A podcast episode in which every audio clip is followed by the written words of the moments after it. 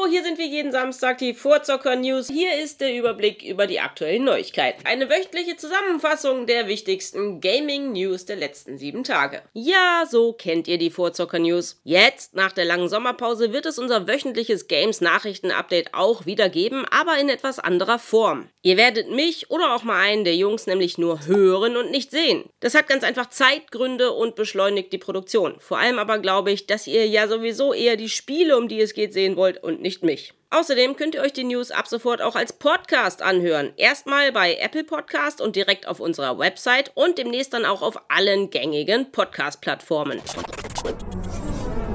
Electronic Arts und DICE haben das Release von Battlefield 2042 verschoben und zwar vom 22. Oktober auf den 19. November. Per Twitter-Statement wird dafür vor allem die andauernde Pandemie als Grund genannt. Eigentlich wollte man schon längst wieder mit allen Mitarbeitern im Büro sein, doch das geht in der aktuellen Situation einfach nicht. Immerhin, der Termin für die Open Beta wird noch im September angekündigt, da könnt ihr euch dann für den Lauf der Testphase auf den Oktober einstellen.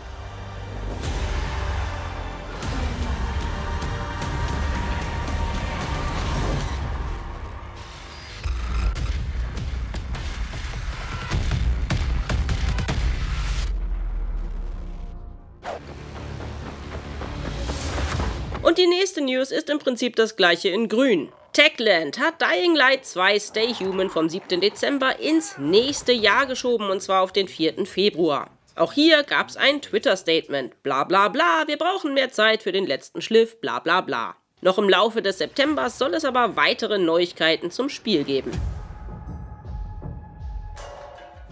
Hayley Atwell ist die neue Lara Croft, zumindest in der geplanten animierten Tomb Raider Serie von Netflix. Alicia Vikander ist anscheinend noch etwas zu jung, denn ersten Infos zufolge soll die neue Serie an die Ereignisse der letzten Spieletrilogie von Square Enix anknüpfen. Hayley Atwell kennt man unter anderem als Agent Peggy Carter aus dem Marvel Cinematic Universe. We have strolled across our world as giants until we finally faced our David. Zu Back for Blood gibt's einen neuen Trailer. Der gibt vor allem Einblicke in die Kampagne des Koop-Shooters von Turtle Rock. Mit bis zu vier Spielern geht es in den Kampf gegen die Ridden, also diese hässlichen Gegner, die durch einen Parasiten von Menschen zu Zombies wurden. Release von Back 4 Blood ist am 12. Oktober für PS4, PS5, Xbox One, Xbox Series S und PC. Und dann ist das Spiel übrigens auch Teil des Xbox Game Pass. Wenn ihr dieses Wochenende noch nichts vorhabt, könnt ihr ja am Age of Empires 4 Stresstest teilnehmen, bevor das dann am 28. Oktober erscheint. Noch bis Montagabend kann jeder, der möchte und einen entsprechenden PC hat, kostenlos mitmachen. Den Zugang bekommt ihr entweder über die Xbox Insider Hub App am PC oder über die Produktseite auf Steam. Zum Schluss noch ein Hinweis in eigener Sache. Chris und ich haben ja eine sehr lustige Runde mit WarioWare Get It Together im Studio verbracht und für euch gibt's dazu gerade ein Gewinnspiel.